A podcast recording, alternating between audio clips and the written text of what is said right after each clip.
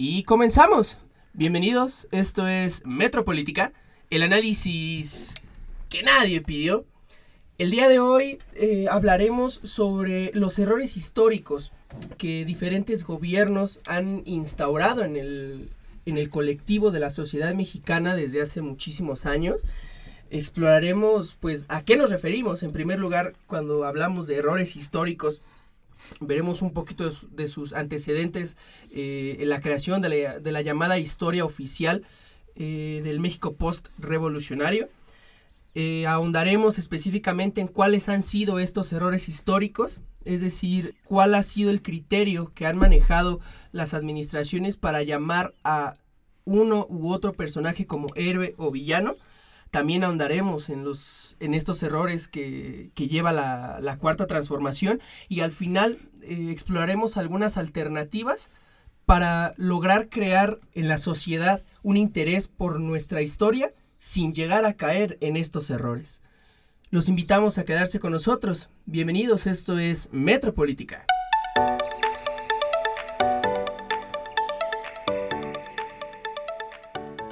Y bueno, regresamos. Este, como ya lo mencionó Alan desde en la introducción, ahorita voy a dar una breve introducción más o menos de qué queremos hablar. Cuando hablamos de errores históricos nos estamos refiriendo, ya lo decíamos en el live anterior, nos referimos a el uso de personajes o el uso de, de ciertos aspectos de la historia mexicana para promocionar el gobierno o en favor del gobierno. Eh, como recientemente hemos visto en la Cuarta Transformación, tenemos el uso de, por ejemplo, Benito Juárez, Madero, Cárdenas, Zapata. Y lo que queremos ver aquí es que de, eh, desde un principio, ¿qué significa el uso de estos personajes? ¿Qué significa el hecho de tener estas personas como, digamos, la portada del gobierno? También, ¿qué tanto nos afecta a nosotros como sociedad? ¿Qué, qué, mensaje nos brinda? ¿Y qué tan correcto es o incorrecto es el uso de estos personajes? Entonces yo le doy la palabra primero a Daniel. Para ti, ¿qué son esta idea de errores históricos? Primero, hola Alejandro, hola mis compañeros. Si no los presentan, yo los presento. Alan, Romo, mucho gusto de estar con ustedes. Estamos en live, pueden vernos, ¿eh? Ah, bueno, saludos también. Pero esto va a Spotify, pedazo de animal. bueno, este, errores históricos.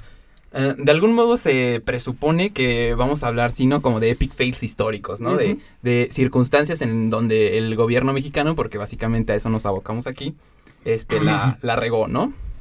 Pero no necesariamente. Yo lo que quiero, la idea que quiero dejar en primer plano es que historia es no solo a lo que se dedican los historiadores, o sea, historia no es un libro, historia es más que nada y preponderantemente un discurso político.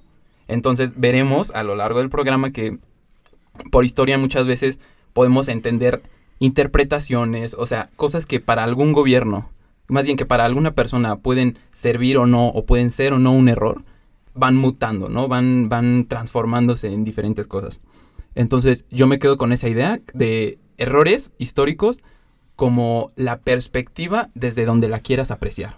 ¿Sí? Por ejemplo, vamos a, decir rápido, no, no creo que exista un mexicano que crea que la independencia de Texas fue algo maravilloso, ¿no?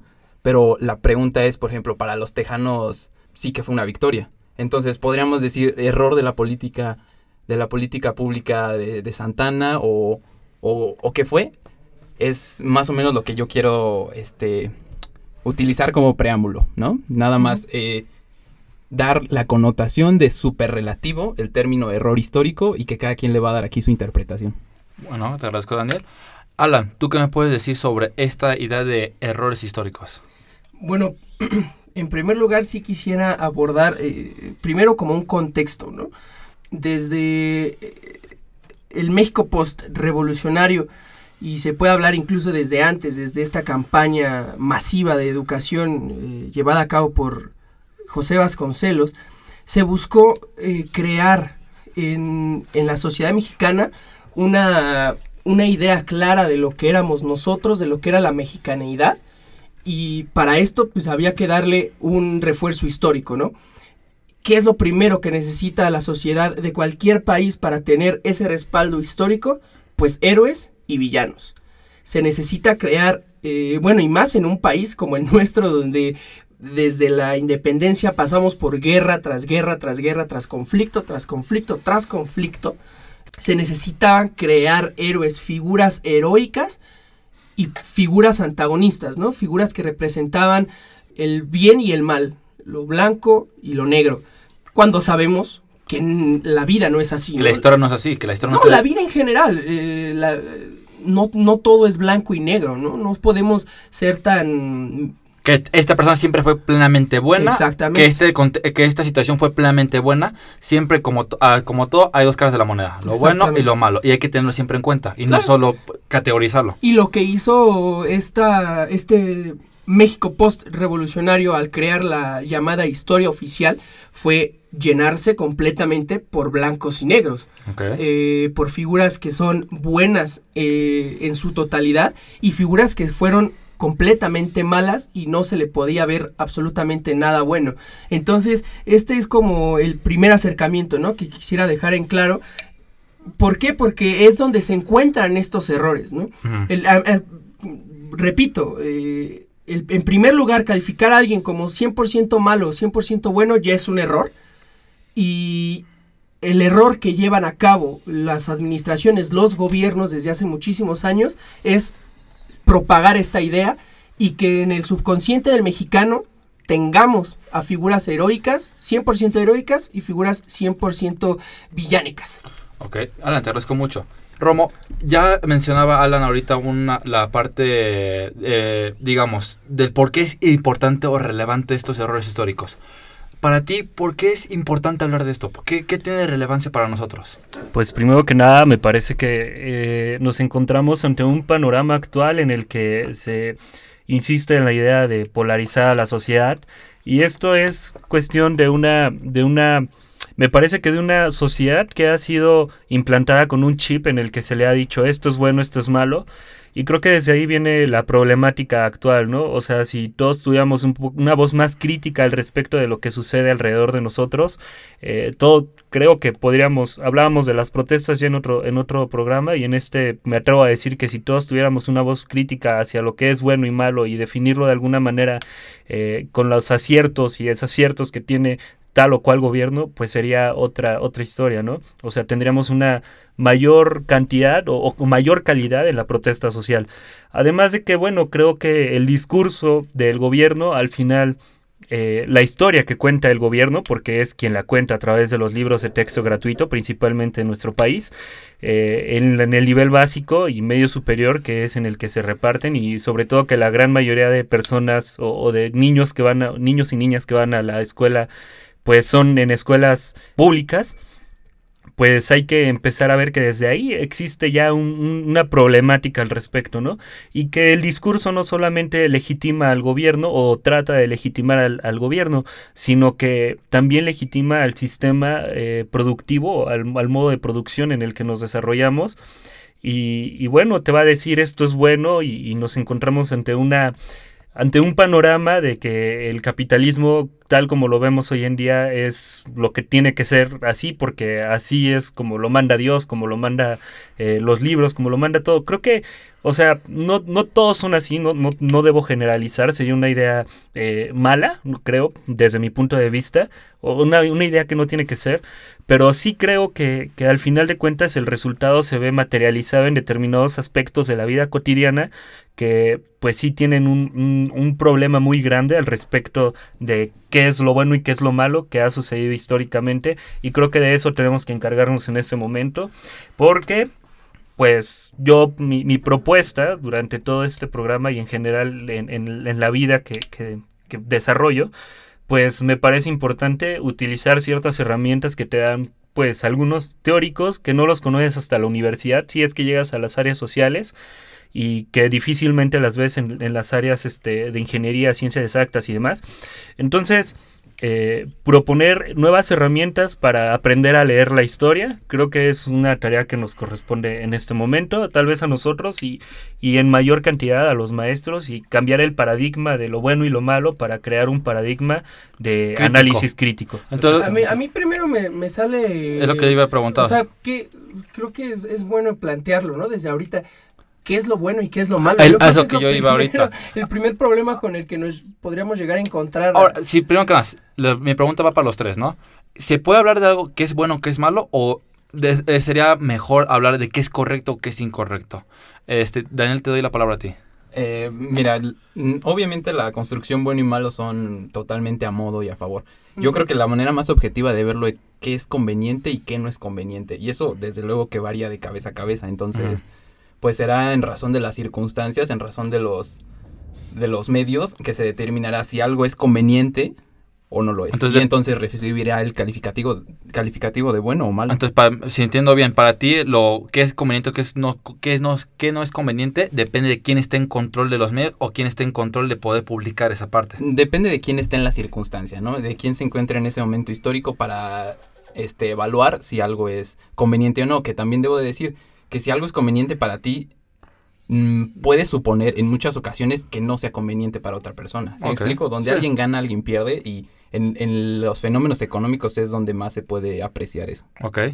Alan, para ti, esa acepción de bueno o malo, este, se puede- ¿cómo lo, lo- tú lo centrarías? ¿Cómo lo definirías tú? Pues es que no, no sé cómo lo haría yo. Y a mí, a mí me gusta más la idea de correcto e incorrecto. Hay cosas que pueden parecer malas, pero que son correctas para algunas. Pero, pero o sea, al final de cuentas, ocupa- ocupando los, los- El término los- que sea. El término que sea, eh, cualquiera de estos cuatro o los dos que dijo Daniel, todo termina siendo subjetivo. Depende. Ah, exactamente. Aquí, bueno, yo ah, me gustaría centrarme en este, eh, en este aspecto, en qué es lo que ha tomado o qué es lo que tomó el gobierno para considerar algo bueno o malo, ¿no? Por ejemplo, el, el primer personaje histórico importante del- de, de- de México es, o, po- o podría ser Miguel Hidalgo, ¿no?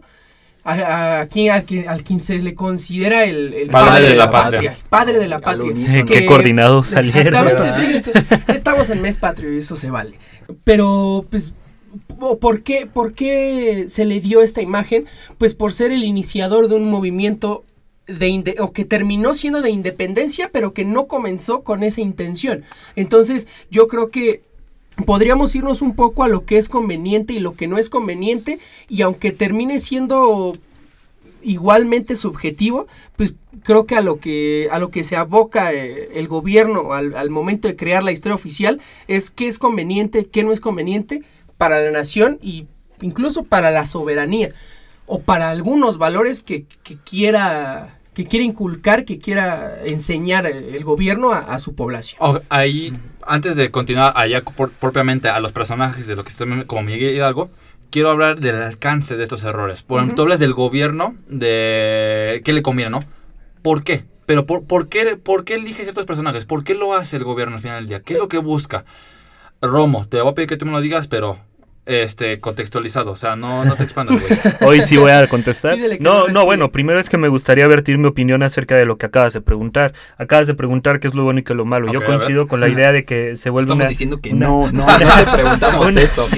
Justo te dijimos, Romo, no. 15 aguanta. palabras, por favor, rápido. Perdón. Pues qué es lo bueno y qué es lo malo, eso lo decide la gente, ¿no? O sea, cada quien decide desde, desde su punto de vista. Además de que hay algunas circunstancias en las que el Estado provee de eso bueno y de eso malo, o tal vez desde el punto de vista religioso también se provee lo, lo bueno moralmente o lo malo moralmente. Entonces hay varios aspectos que son relevantes para, para definir qué es lo bueno y qué es lo malo. Ahora, que el gobierno decida qué es lo bueno y qué es lo malo dentro de la- del contexto nacional, pues ah, viene una parte muy importante, ¿no? Primero, que el gobierno tiene esa autonomía a través de la Secretaría de Educación Pública de dejar eh, o de decidir qué es lo bueno y qué es lo malo y que se le va a dar a las generaciones más, más, este, más recientes. Más jóvenes, exactamente. Entonces, desde esa parte ya podemos empezar a moldear un paradigma nuevo y, crea y implantárselo en el chip de las personas que van eh, ¿Cuál chip, cabrón? en la mente de las Ah, personas ah, que, están este, recorriendo la- las aulas de educación básica, ¿no? Eh, veía un video en el que se que estaban narrando la historia de los niños héroes y había un niño que se aventaba desde un Desde su de- pupitre. desde un sí no pero al Si final de cuentas al final de cuentas era una una este, representación que se clava muy profundo dentro de las personas y promueve un nacionalismo que no estoy seguro si sea bueno o un, un tradicionalismo no no sé cómo llamarlo que es- no, no sé si sea lo más correcto o, o tenga algo, algo de malo. En fin, lo que yo, lo que yo digo es que el gobierno va a decidir lo que es bueno y lo que es malo y coincido con la idea de Daniel a partir de los intereses que persiga dicho gobierno. Ok, entonces básicamente el alcance que busca un gobierno al momento de elegir un personaje o al momento de elegir qué historia va a contar es... ¿Me lo puedes repetir por qué? No, si no pusiste atención, güey. A ver, a ver, a ver, a ver. No, no, No, me estás viendo no, que es que el compadre me dice, me da una explicación entera de qué es bueno, qué es malo. Parece que estoy Es en que- cátedra, güey. Pues, y- es que justo yo quería dar cátedra sobre qué es bueno y qué es malo. Porque, o sea, ya, ya. Es que en realidad no veníamos preparados para eso, ¿no? Dijimos No, no, que no. el tema iba a ser otro, pero bueno, ya que estamos centrados en Es gastos, que, es que salen todas Vamos a las referir cosas al aquí. imperativo categórico de Kant, que es básicamente la, el, el ABC del cómo se estructura la moralidad moderna, ¿no? Y es básica, es, es tan sencillo como el, el, Nuevo Testamento, ¿no? El de no hagas a los demás lo que no quieres que te hagan, en la máxima de Jesucristo. Kant la, la cambia diciendo de que actúa este, como si tu comportamiento se fuera a convertir en una máxima universal, ¿no? Entonces es básicamente eso, la idea de moralidad, la idea de bueno y malo, se funda básicamente en que si todos nos comportamos de esta manera, es decir, este, dar al mundo lo que el mundo, lo que nosotros quisiéramos recibir del mundo, es la manera óptima de que todos alcanzamos la, la mayor felicidad, el mayor, op- o sea, el- como el mayor beneficio, ¿no? Donde todos ganan, ¿no? Entonces, esta es la idea original, básica, estructural de la moralidad, que después se fue deformando, destruyendo, cambiando. Corrientes filosóficas dijeron que, que Kant era bastante iluso, bastante moralista, más bien religioso, ¿no? Porque en Pero, su pero época- viene un Term- poquito, viene un poquito acorde al hecho de que, por ejemplo, estamos viviendo, o sea, son tiempos totalmente distintos en, en los que estamos, se, se sucede este imperativo de Kant y la actualidad, ¿no? Podríamos decirlo de alguna manera. Y entonces nos encontramos que ahora el sistema económico eh, te lleva a otras referencias, tal vez, ¿no? Eh, me refiero al hecho de que, por ejemplo, me voy a ir a una cuestión muy marxista, muy, muy, muy este, socialista, no sé cómo decirle, pero el hecho de que haya clases sociales eh, empieza a tener una, una, una repercusión muy grande acerca de lo que es bueno para una clase social y lo que es bueno para otra Como clase diría social. Harvey Dent, O sea- ¿creías que podíamos ser buenos en un mundo sin moral? Y, y- O sea- y nos subimos a este, este discurso de que Batman. nos subimos a este discurso de que eh, bueno para ganar mucho trabaja mucho no o sea No, es que... Sí, sí, sí, y- te entiendo, y- te y- entiendo. Los y, por valores ejemplo cambian, es ajá, exactamente los valores cambian y es es, que no, de bueno, yo, la- yo creo que el imperativo cate- categórico no puede cambiar. O sea, mira, No. si tú le, si tú le, es, justo esa es la cualidad Bueno, del si, si imperativo. eres, si eres kantiano, no. Si eres kantiano, no. Que también Kant es criticable, pero Sí, en sí, tanto sí. al imperativo categórico yo creo que es lo más sostenible de Kant. Sí, Y- ahora, ahora, o sea, también hay que tomar en cuenta que, o sea, estamos diciendo sobre el alcance, ¿no? O sea, el gobierno e- elige eh, personajes mostrándonos solamente un lado bueno. Una faceta. Un la- Pero ¿con qué, con qué eso es lo que- propósito? eso es lo que ellos quieren, o sea, eh, El es como comportam- decir, sé como él, ¿no? Lo, lo que yo sé iba, como él. lo que iba a decir Pero, exacto o sea, es eso. Y, y ah, espérame, o sea, primero... sí. Ya, O ya, sea, dime, cállate, güey, ya. Lo utilizan como un modo para educarnos Para controlar. eh, para decirnos, tú tienes que ser de esta manera, ¿no? Así condúcete por la vida. Sin embargo, yo creo que llega un momento en el que, o sea, pasas tu educación básica, descubres que la historia no es como te la enseñaron y puede llegar un momento de desilusión y de rompimiento axiológico, ¿no? O sea, donde, donde los valores que te enseñaron ciertos personajes, bueno, el gobierno mediante ciertos personajes, al descubrir otra faceta de ellos, que muchas veces es la real, que ya la veremos cuando entremos un poquito más a, a estos errores históricos, o sea, dices, bueno, entonces, ¿con quién me conduzco, no? ¿De quién tomo eh, una actitud positiva un- o valores positivos? Y nos encontramos ante un problema mucho más grande, ¿no? Tú hablas de que ya, ya pasando la educación básica a veces abres los ojos. ¿Realmente cuántas personas en México llegan, Ah, no, claro, conclu- sí, sí, para sí, empezar, concluyen la educación básica? ¿Y cuántas personas en México eh, eh, pues empiezan con una educación este, media superior y educación universitaria? Ahora, ¿qué tan bueno, Que- que no- qué tan malo eso- o qué tan eso- bueno eso- es que te abras los ojos y... Eh, eh, eh, a eso voy, ¿no? O sea, ¿qué Eh, importa ahora- si estudias o no? Eso no te hace ni más ni menos. Lo que importa aquí es que, o una de dos, o te sigues con el discurso del gobierno o Ujú, sí. te vas al discurso crítico. de, de la voz crítica. Ya que estamos en eso del gobierno, yo creo que ya lo planteó Alan ahorita ese aspecto de ver los personajes, qué tanto nos puede, digamos, afectar, qué tanto nos puede hacer Sí. comportarnos, de qué manera. Y lo veremos en el próximo segmento, ya particularmente con ciertos personajes históricos. Volvemos en un momento.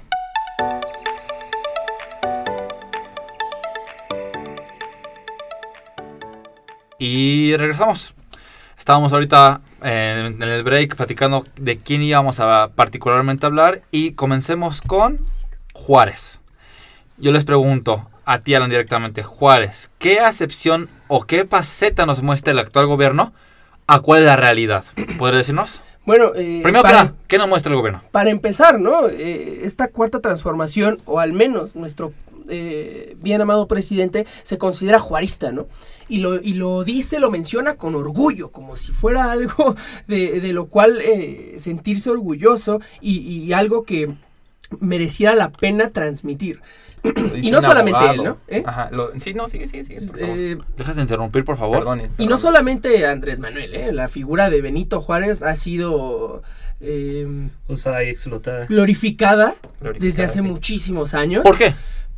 En, en buena parte a mí me gustaría atribuirlo, por ejemplo, por, por su ¿Guerras de participación en la masonería. ¿No? Eh, eh, Sí, el ah. ser, el ser una, una, la figura de la masonería más importante en nuestro país eh, le ha ganado el hecho de que muchas personas lo apoyen. Y por supuesto las leyes de reforma, ¿no? Esta separación entre iglesia y Estado, que también tiene mucho que ver con, con valores de, de la masonería, pero que forman parte de- del, del- del pensamiento colectivo, ¿no? El- el- la, la laicidad, Que debe de permanecer siempre en, en- en- en nuestros corazones y debemos de mantenernos lo más alejado como estados de, de la iglesia, que aquí viene una contradicción. El gobierno de la Cuarta Transformación se llama cuarista, pero tiene una cercanía bastante importante y sospechosa con, con, las, con las iglesias. Ahora, yo te, hablo, te pregunto a ti, Romo. Ya Alan nos platica por, por qué el gobierno lo ocupa o por qué glorifica a Juárez. ¿Por qué no hay que glorificarlo? ¿Qué, qué, tiene- qué faceta de Juárez no nos está mostrando el gobierno? Bueno, pues hay muchas, ¿no? hay muchas ¿Una? partes. La primera es que definitivamente, además de lo que dice él, la, Juárez es, es tiene, tiene esa glorificación, me parece, respecto del sistema económico en el que viene de una sociedad pobre y empieza la meritocracia. Eh, Uy, Ya, ya pla- importante ya- también. O sea, sí, ya, más claro. o menos, pero... ya platicaremos. Ni Esta parecen abogados mis compañeros. yo- A ver, ¿nos puedes dejar terminar de No, hablar? pero terminen, sí, sí, sí. No soy abogado, aún, Nadie es compañero. abogado aquí, ¿eh? Ah, bueno, no parecen estudiantes en derecho. Bueno, pero, pero independientemente de eso, o sea, eh, estudiando un poco la historia de la, de la propiedad en México, nos damos cuenta o encontramos diferentes aspectos que son realmente muy, muy malos en Juárez, ¿no? Por ejemplo, pues esa manera de afrancesar a México, de, de traer ese, ese estilo europeo a México, a mí me parece que es una de las cuestiones por las que no se debería de, de glorificar en la medida en la que se hace. ¿Por qué? La otra, no, porque, porque estamos en este, o sea, la idea con la propiedad, primero, o sea, se, es que para eso tendría que regresar, por ejemplo, a las leyes de baldíos, en las que se le ofrece a los, a los, este conquistadores o a los pobladores más bien de Europa que vienen que emigran hacia, hacia México eh, espacios de tierra que fueron arrebatados anteriormente a los indios y que se está dando dando esa oportunidad de que vengan a poblar para blanquear la raza. O sea no no hay no existe motivo primero para eso me parece.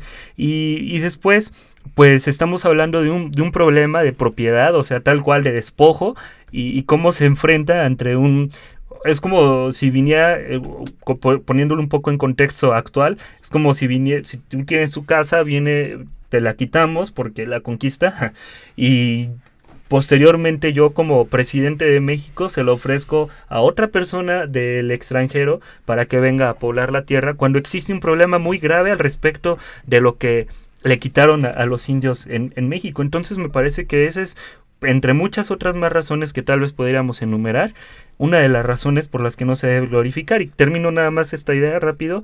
Bueno, más bien dicho, cambio un poquito la idea y me, re- me, me remito al comentario de, de la meritocracia.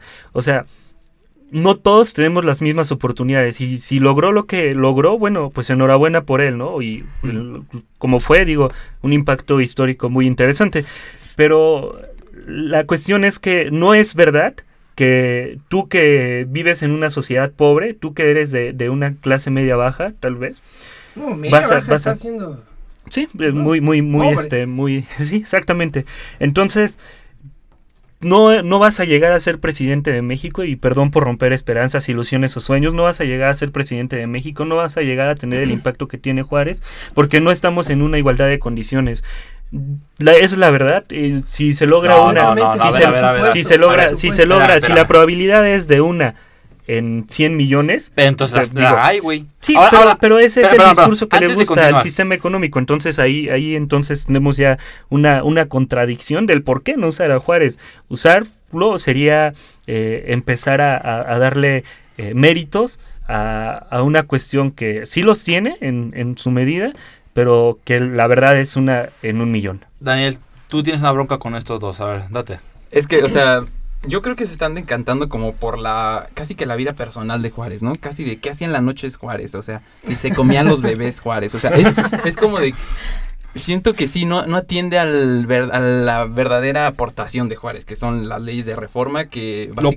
positivo de él. No, o sea, constituyen el Estado de Derecho mexicano. O sea, si, si existe derecho en México es en muy importante Medida. este, medida exactamente gracias a Juárez. O sea, instaura la república, instaura relativamente como con fuerza la división de poderes, el, Se el- relige. el Estado de Derecho. Pero a lo que me refiero es que... Le dan orden, de le dan estructura algún- al gobierno. Exactamente. Y este, este principio de legalidad, de por la, todo por la razón y el derecho, nada por la fuerza. O sea, todas estas máximas juaristas se convierten, que no son, vamos a decir, no son ocurrencia de Juárez, ¿no? Es que encontró el hilo negro, o sea, son, son este parafras, para, paráfrases de pensadores, filósofos eh, franceses, Montesquieu, o sea, No, pero además Aguanta, de todo son- aguanta, aguanta, ade- déjalo además de todo terminar. esas, ahí voy, ahí voy. además de todo es que eh, nada, nada, nada te lo dan porque, porque son buena onda las personas. O sea, Juárez no dio nada porque fuera una excelente persona, sino que más bien se manifiesta el sentido social a través de lo que está haciendo. Y es a través de diferentes manifestaciones, como lo es eh, el- la manifestación pública, por ejemplo, o, determinadas características en las que se pide que se cambien las cosas. Digo, interrumpo y dejo continuar tu idea, perdón. Pues es que Juárez llega en un, en un movimiento liberal, o sea, no es como que la población lo demandara, ¿sí me explico? O sea, el movimiento liberal era propio de Juárez, ¿sí me explico? O sea, él, él mismo se monta en él, o sea, a lo que me refiero es esto, no veías tú una marcha de indígenas pidiendo libertad de expresión. No, pero ¿Sí sí, sí, pero sí había este Existe- movimientos. No, Sí o sea, había pero, movimientos. Pero todos, todos eran de corte liberal. O sea, lo que me refiero es que todos se identificaban con esta misma idea de Juárez, que el liberalismo del siglo XIX, decimonónico. decimonónico exactamente, que se identificaba con libertad de expresión, laicidad, Sí. división de poderes, instauración de la república, de federalismo. Pero, Entonces, pero que traía consigo también otras ideas como la propiedad privada, que traía Claro, otra- claro, otras o sea, ideas eh, como la como la economía de mercado. pues sí, amigo, estás digo, hablando del siglo XIX. Sí, sí, o por sea, eso, pero es que no podemos eh, O sea, también pensar culpar, en algo también, así, ¿no? también Ah, sí, culpar, por, también por- por culpar no a- prever la, la Sí, teoría marxista es sí, como de sí, no, sí, pinche Juárez sí, te pasaste sí, de verga. sí. Tú, tú promoviste la explotación del proletariado. Pues no, o sea, Era- tampoco era tíos, tan. No, no, pero al final de cuentas el punto es que, es- nos encontramos en una ponderación tal vez de derechos, ¿no? En algún momento ya. O sea, ¿qué, qué es lo que va a... te- Como dices, surgió el Estado de Derecho mexicano en ese momento con la separación de la Iglesia y del Estado mexicano. Y es algo que, que sin duda se le tiene que admirar en, en ese proceso histórico en el que nos estamos desenvolviendo. ver, o- o pero sea, dice, dice Daniel que nos estamos yendo a lo que hacía Juárez. eh, Pues es que en fue la- vida. ¿no? Es que fue- es que que fue la- un poco masón. Pero, pero vamos a hablar ahora sobre el Tratado MacLean Ocampo, ¿no? Este intento de venta eh, del istmo de Tehuantepec a los Estados Unidos. yo lo veo así. El, No, el- el sea- Maclean Ocampo es nada más de prefiero ser el rey de una porquería al- O sea, Ay. prefiero ser sumiso a los, a los intereses norteamericanos a, a ser este atacado, a ser Es- o sea, Es o lo sea, ¿dónde mismo que el gobierno o sea, actual, o sea, ¿por qué se, se doblegó la voluntad diplomática del gobierno? Bueno, pero no Es- podemos comparar o sea- la, la, la- la política migratoria que, que Es que, tendrá, eh, que tendrá Juárez- sus Juárez estaba a nada de la perderlo venta de una todo. parte del país. O sea, yo lo entiendo. O sea, eh, entiendo, está pero- bien joderse a las personas, pero y, y vender el país no. Exacto. No, yo no Porque digo las, que mis esté amigas bien una feministas cosa dirían, pues la propiedad va y viene, No, ¿no? no, Las no. cosas no tienen. A lo que voy, No- a lo que voy, a lo que voy es en esta ponderación de, de, de bueno o malo de Juárez. O sea, no solamente tiene que ver, eh, o sea, sí tiene, hizo cosas buenas por el país, pero llevarlo a la- al grado de glorificación. Ok.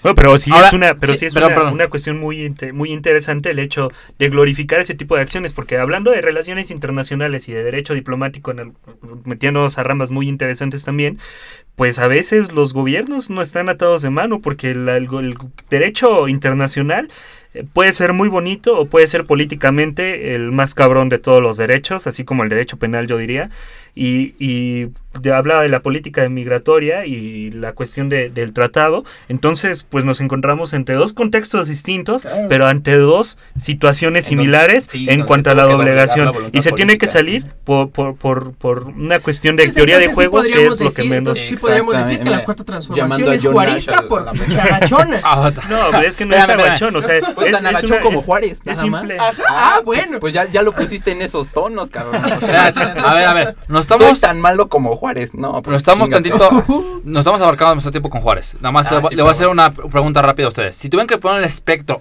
personal de ustedes, de bueno o malo, a Juárez, ¿en qué lo pondrían? regular. No, no, a ver, bueno o malo, tienes que elegir Es nada que de es pol- regular. polarizar otra vez, o sea, Romo, no es no, bueno pero- ni... O sea, no podemos es blanco y soslayar. negro, y eso No, es a lo es que, que- queremos Pero llegar. no o sea, se puede soslayar que es fundador de los valores institucionales de México. O sea, para pronto. Por eso, o sea, está bien, Pues es nada que más. tan- tantas cosas buenas A como ver, tantas cosas le malas. Los, planteo la pregunta. los problemas de la propiedad a los que me refería hace un Le rato, hasta hoy siguen teniendo una, Perdón, un- una cuestión muy grande dentro la de nuestro país. ¿Es fundamental Juárez para nuestra historia? Totalmente, sí, sí, brutalmente. Sí, o sea, ¿Hay que glorificarlo? Do- No, no tanto. Hay que reconocer- que hay que reconocer el Cuando error, hablábamos ¿no? de ídolos, no se pueden tener Sí, ídolos porque claro. eh, obstruyen la- el ser objetivos, Ya, el ser hasta ahí, con eso me basta. No, Ahora, sea, no me preguntes. espérate, ya, también tú. Ahorita sí es con Madero. Vamos con un, un segundo personaje, igual de polémico. Madero. Madero que fue el personaje que le logró quitar, digamos, la dictadura perfecta que tenía este Porfirio. Porfirio Díaz. Primer error. No, güey, no eres de esos neofascistas güey, que, A ver, que, que soportan que, que el porfirismo fue una buena etapa para No, no, México. no, no, no, no, no, A ver. no, no digo, no digo que haya estado mal, digo que, que lo- como él lo planteó está mal. A ver, a ver. Ah, ¿No, güey, no- güey, no- ya no había acabó con la dictadura de Porfirio? Ah, a Viva ver, Porfirio Díaz. La, historia, la historia nos cuenta que acabó con la dictadura, que Ajá, acaba sí, Porfirio sí, sí. y entra Madero, Sí, ¿no? y Madero va con estas ideas liberales, estas ideas para ayudar a, a México. ¿Qué me Ajá. pueden decir de Madero? Bueno, A ver, a ver, a ver. Vamos por partes, ya le di la palabra ahorita a Alan y a Daniel. Romo, por el amor de Dios. Lentito, güey. Digo, no lentito, rápido. este, corto. Voy a dar más horas de corto. las que. Vas. ¿Qué me puedes decir, Madero? Madero, pues un personaje eh, reconocido por la historia oficial como uno de los buenos, porque si tú lo has dicho, se le quitó esta dictadura a, a Porfirio Díaz, pero que no deja de ser una persona que viene de una sociedad media que nada tiene que ver con el contexto económico que se vivía durante la, la, la, la, eh, la sociedad revolucionaria antes de la revolución y después Los de la revolución. buscaban, ¿no? Exactamente. Entonces, la bandera con la que nace la revolución es este la no reelección, ¿no? Entonces, pues se busca la no reelección y se logró, pero no se lograron, no, no se puso nunca en tela de juicio las cuestiones más importantes socialmente, como lo era eh, el sistema, reforma el- la reforma agraria, entre otras cosas, el sistema sendario que existía todavía, que era como una cuestión ahí media semifeudal, esclavi- esclavista, no, no sé, o sea, había muchas cuestiones que no se tomaron con esa bandera. Error cabrón de, de, de Madero. Dejarse matar. Sí, no, es que es, que, es que es la verdad. Ay, o sea, dejó- mátame. Dejó, histórica, o sea, la historia cuenta que se dejó el, el, el ejército ah, de que tenía todavía Porfirio Díaz y en un golpe de estado totalmente, este, pues Huerta viene y le da cuello, ¿no? O sea, como que hizo todo mal políticamente en el aspecto, sobre todo del, ejer- del ejercicio en- de, de- de las Fuerzas Armadas y pues bueno, ahí están las consecuencias. No sé si decir que sea bueno o sea malo, porque debemos reconocer que fue la persona que llegó a destituir a, a- a- Porfirio Díaz. Sin embargo, yo pondría mi excepción, que no, no sé ya los intereses que se debían de seguir por las cuestiones sociales, económicas del pueblo mexicano que realmente estaba en la total miseria y que como siempre en México ha sucedido, todas las cosas llegan mucho tiempo después, ¿no? Apenas el capitalismo estaba asentándose y bueno, llegó a, a- a- a sentarse de una, una, manera muy, muy una pregunta, te la voy a plantear a ti. Este, esta no, no este, contemplada. ¿Era populista Madero? Por sus ideas, porque al final de cuentas sus intereses que él buscaba eran de una No, clase... mira, ahorita, si ¿de nos metemos, en, ahorita si nos metemos Sí, en, no vamos a en hablar la de cuestión populismo, de por si favor. hablamos de populismo... Ah, anda, no ok. nos- no. Lo tocamos en otro momento, pero a ver, entonces, ¿tú qué me puedes decir de Madero? Era un, un personaje, como dices, o como lo de- plantea Romo, un personaje que viene de una clase media, una clase burguesa al norte. Sí, Ay, que- yo iba a apostar 100 varos a que alguien le iba a llamar burguesa. de Mac Too Late. Sí, y ya. estuve a punto de... A ver, Estaba entonces, seguro que iba a ser a este Romo, pero me falló. volviendo al punto, entonces hablamos de... Deberíamos de hacer un juego de shot, o sea, ¿cuántas Ah, veces, qué- cada vez que digan No, José Luis que- modo de producción Sí, güey, capitalista, sí, güey. O modelo económico. hasta el Ay, ¿Qué? culo. Vol- Volviendo al punto, por favor. Este, tenemos entonces a este, a este caballero, a este señor del norte, que es de Sí. una familia adinerada, por Una de, así decirlo. famili- una de las familias más adineradas del estado. Este, y que peleaba por causas sociales de personas de clase baja. No, no, no, no, no, No. no. A ver, entonces, ¿qué me puedes decir tú de él? Bueno, en primer lugar, ¿Quién te dio México revol- 3, güey? La neta. Este, en Herón, primer Herón, lugar, creo. en primer lugar, ¿cuáles fueron Primer las- error. ¿Cuáles fueron las intenciones De Madero. de Madero? Madero, él solito, no pudo haber llevado a cabo una revolución como la que se llevó a cabo. ¿Cuál fue la intención o cómo, o cómo se produjo la revolución? Eh, Porfirio Díaz le quita a Estados Unidos concesiones petroleras, se las da a Inglaterra y Estados Unidos se emputa y lo que hace es financiar a un líder ideológico con armas, con, eh, con personas y obviamente con difusión de sus ideas. Ahora, Madero no fue esta persona que se impulsó y que dijo, "Eh, yo quiero que las personas pobres eh, logren un cambio en sus vidas. No, güey, porque, o sea, él era una de las, era perteneciente a una de las familias más ricas del estado de Coahuila. A él no le interesaba la situación de la gente pobre. ¿Por qué? Porque mejorar la situación de la clase pobre era empeorar la suya. Entonces a él no le interesaba eso. Hasta que coincido contigo, amigo. Gracias. Entonces, a esto voy, o sea, en primer, en primer lugar, Madero no fue ni la sombra de lo que nos, de lo, de lo que nos están dando a nosotros. Sí fue la figura, sí fue, digamos, el... El que acabó con el, Porfirio. el frontman, ¿no? Eh, ¿Cómo se le puede decir? Eh, mm, No, empieces a mamar. La vanguardia. no, no, no, la imagen, la imagen de la revolución, la Sí, figura, la, revolución personificada fue Madero.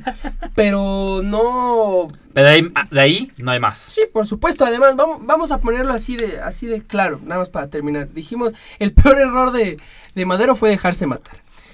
Eh, fue, un, fue un personaje que confió en la persona menos confiable y desconfió de la persona más confiable que era su hermano.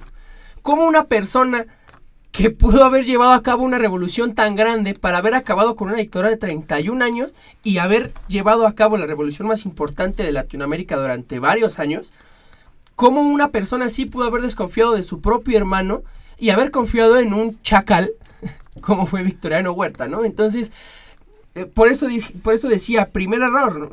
Madero, no fue Madero el que quitó a Porfirio Díaz, fueron los Estados Unidos. Ok. Daniel, ¿tú qué puedes decirme de Madero? Este. Que hay Mira. pinches bares bien culeros. No, también. Ah, pero bien, bien que Madero. ibas, güey. Nunca, güey. Nunca he pisado esas tierras. Ajá, ajá. Del, del diablo. Bueno, a ver, ahí te va. Madero mm, es, históricamente hablando, o sea, el personaje Madero se me hace muy irrelevante. O sea, en, en el sentido de que, pues, no aporta mucho. Pues para ti, pero para la cuarta transformación. Es ¿no? que ahí te va, ahora es eh, axiológicamente hablando, qué significó, ¿no? Para la historia oficial, que tampoco significa que sea así, pero significó, le dio un valor. A ver, vamos a, me quiero retomar tantito con Juárez.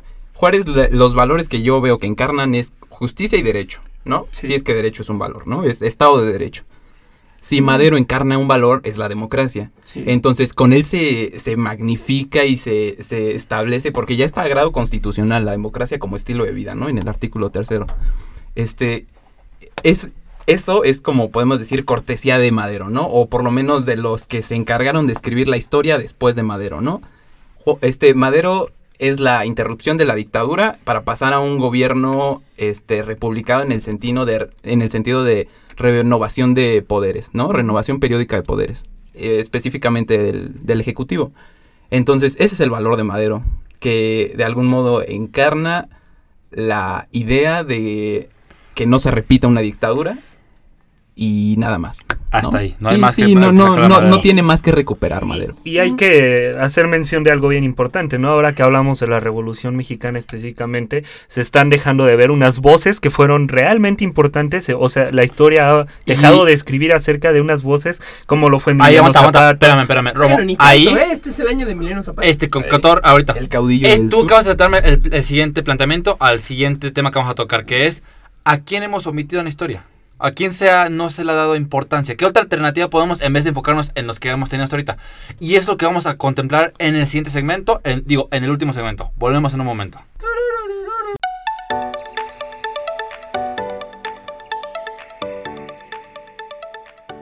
Y regresamos. Este, como ya lo contemplé, eh, vamos a hablar de alternativas que tenemos o personajes alternos que podemos haber ocupado o que pueden ocupar los gobiernos que se han omitido durante toda la historia, ¿no? Sí. Para todo esto quiero arrancar con Alan. ¿Tú quién crees o qué personaje crees que se ha omitido durante toda la historia oficial que realmente debe cobrar algo de importancia?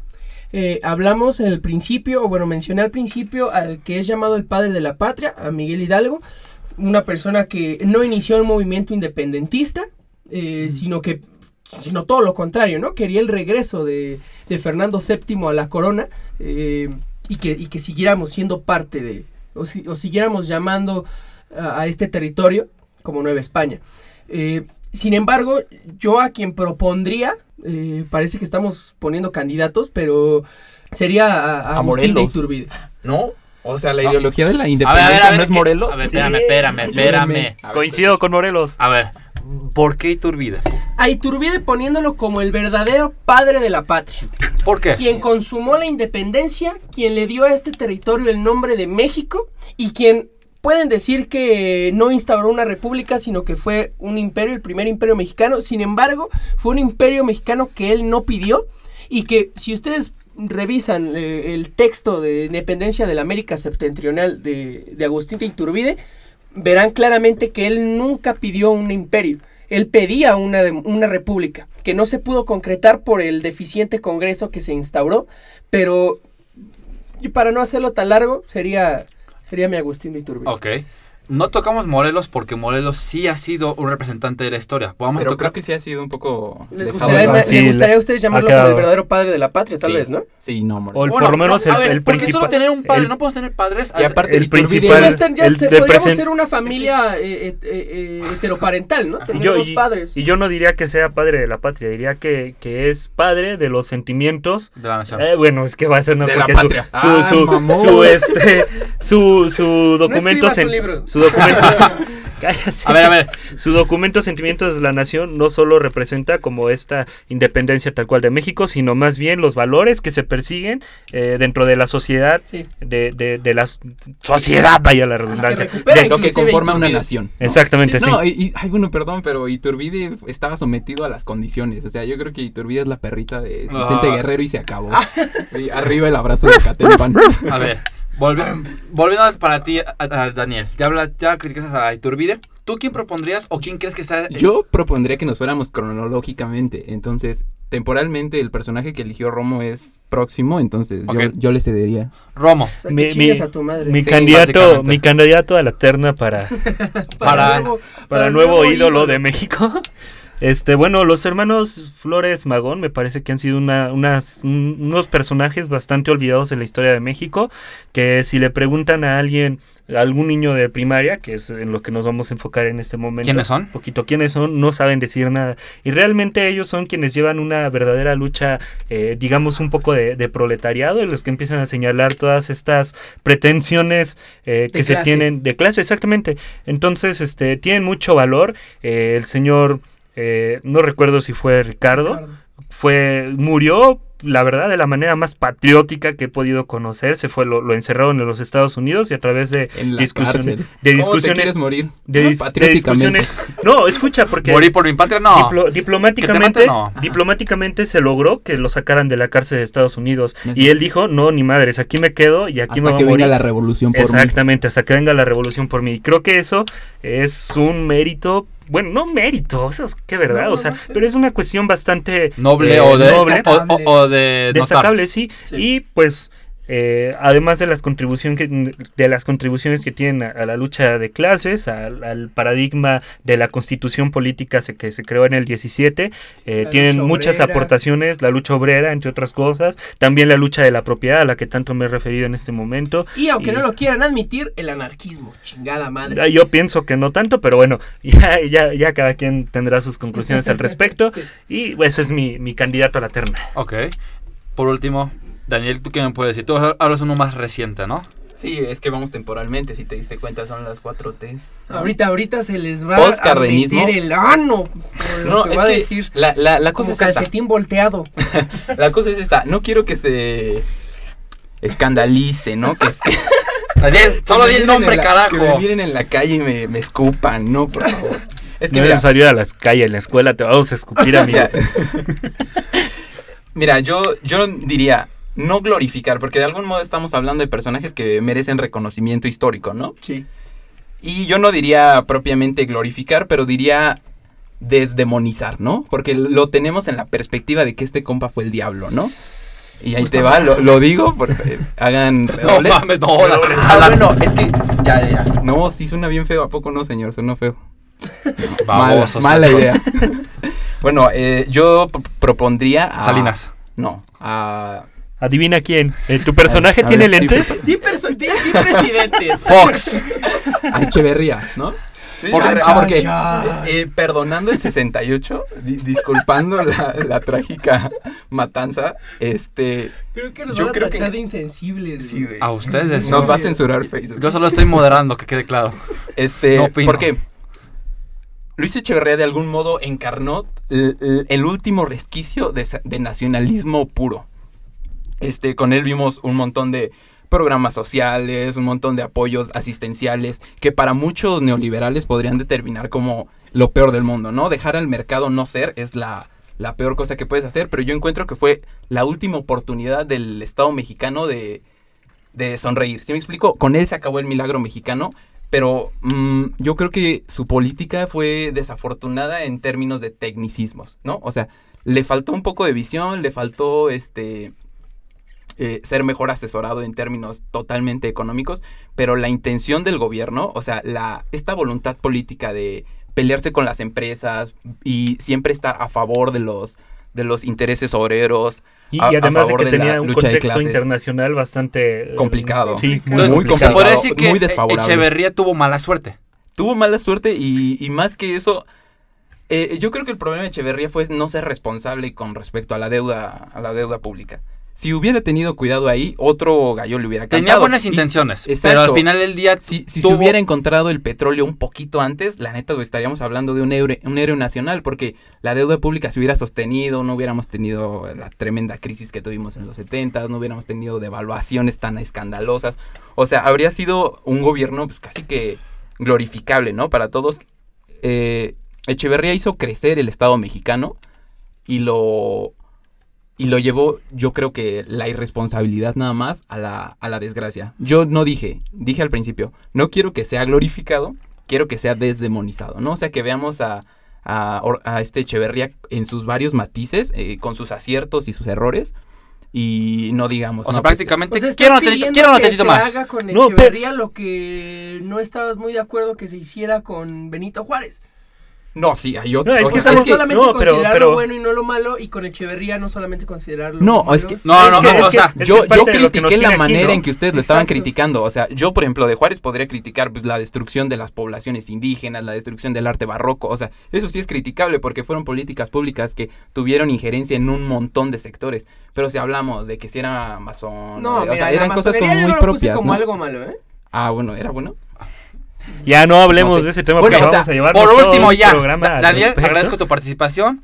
Y este, prácticamente trata más un poquito mejor a Echeverría, ¿no? Ya no lo quiero, ya quiero un tantito, ¿no? Sí, quedan tantito. No, chévere. pero es que es, este- a ver, es Romo, parte- que- rápido, es que es parte de todo lo que estamos platicando aquí, ¿no? O sea, eh, estamos glorificando y demonizando a algunas personas. Entonces aquí Ahora, la cosa por es- último, ya, para concluir, esto es rápido. Les pregunto y va para ti, Alan, directamente. ¿Cuándo termine? o sea, les pregunto, pero es para ti, Alan. Este, eh, Gracias. Arranco con Alan. pregunto a todos, Eh, arranco con Alan. ¿Qué otras maneras hay para enseñar? güey. ¿Qué otras alternativas tenemos para enseñar la enseñanza de la historia? Ah, güey. ¿A enseñar la enseñanza? No. Igual vamos a hacer un programa en el que vamos a ir anota- y, y anotando todas las cosas que decimos aquí medias extrañas. 90% mío. Y ponerlo en Este. Te planteo la pregunta, ya te la O acabo sea, de decir. queda claro que ¿Qué- Canadá no sirvió de nada. No, no, me, me, me aclimató, me dijo, me, me, fue- me- me sensibilizó. Eh, o sea, ¿cómo se podría ¿De qué otra manera se puede enseñar la historia? Eh, en primer lugar, eh, haciéndolo exactamente lo mismo que, que dijo Daniel, ¿no? Dejar, dejar de glorificar y dejar de demonizar. Dejar de ver... Un punto medio. Exactamente. ¿Por qué? Porque regreso a lo mismo, así es la perra vida, güey. O sea, la vida no es No y yin ni negro. yang, no, es- no es un lado y el otro. Es dos lados, hay que ver los dos De lados. hecho, sí es un yin yang, güey. o sea, porque el yin yang es hay eh, Ni existe el yin bueno y el mal y lo malo, pero también existe lo malo en lo bueno y lo bueno en lo malo. y hay que no, ver todos esos aspectos. Exactamente, hay que dejar de, o sea, ningún personaje histórico, bueno, yo supongo que sí hay, eh, fue completamente malo ni Hitler. completamente bueno, ¿no? Bueno, no. Hablemos de, de historia nacional. Ajá. Entonces, eh, en primer lugar, eso sería eh, lo, lo principal, ¿no? Dejar de enseñar en las escuelas que existen héroes y que existen villanos a rajatabla. O sea, empezar a enseñar matices, empezar a enseñar los grises de la historia. Y se puede empezar también con... ¿Desde qué nivel tú recomendarías? Estamos hablando de educación básica. ¿Desde Bueno, primaria? Desde, Desde primaria, en primaria, kinder no cabrón. nos enseñan. Desde el primer día que No, vas al porque por grito ejemplo, de la muchos, muchos independencia. pueden argumentar que la primaria no es un buen nivel, que es desde secundaria, cuando un alumno puede ser un poco más crítico. Tú dices que desde primaria. Ahora se están desarrollando de una manera claro, muy y aparte, interesante o todos. sea, si, si le das, o sea, si dices que un niño de primaria no puede ser crítico, pues está haciendo... No lo digo yo, lo, lo dicen varios estudios. A lo más, el punto es, tú dices que desde primaria el alumno puede perfectamente por bien supuesto. ser crítico. Perfecto. Romo, Porque desde esa edad nos enseña la historia oficial. claro. Romo, ¿tú qué puedes decirme? ¿Alguna otra alternativa o concuerdas con la que dice me, me- me quedaría con esa y creo que le daría nombre de dialéctica. Este, pensaría en, en juzgar todo de una manera en que se genere la tesis, antítesis y síntesis, ¿no? Ya que cada quien saque... materialismo histórico. ya Sí, materialismo histórico. O sea, en vez de enseñar propiamente que los alumnos razonen, que pueden sacar sus conclusiones, como dicen, críticas de realmente teniendo los aspectos de la vida, ¿no? O los aspectos de, una, de un personaje. En efecto, mi estimado, creo que esa, esa es, me parece que al principio yo dije vamos a proponer, no he propuesto durante todo el programa, entonces No, ya en- no queremos otro episodio. hoy, hoy es, hora, hoy es el este, hoy es el día 48 minutos. pro- este, proponer cuestiones este, de, de, de dialéctica, De- de- de- de- de- de materialismo histórico y Y muere.